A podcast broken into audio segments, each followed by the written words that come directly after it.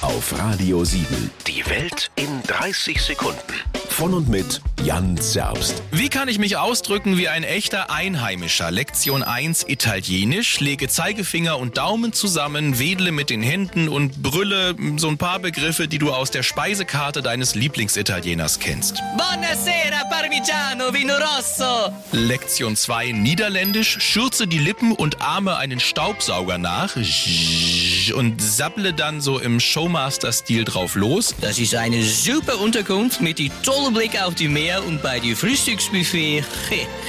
Lass dich überraschen. Lektion 3 Spanisch, äh, einfach so ein bisschen lispeln und ganz monoton brummeln. Eh, una cerveza, por favor, de Islas Baleares, Supermercado, Iglesia, eh, Paella. Radio 7. Die Welt in 30 Sekunden. Jeden Morgen kurz nach halb acht und jederzeit zum Nachhören Auf radio7.de.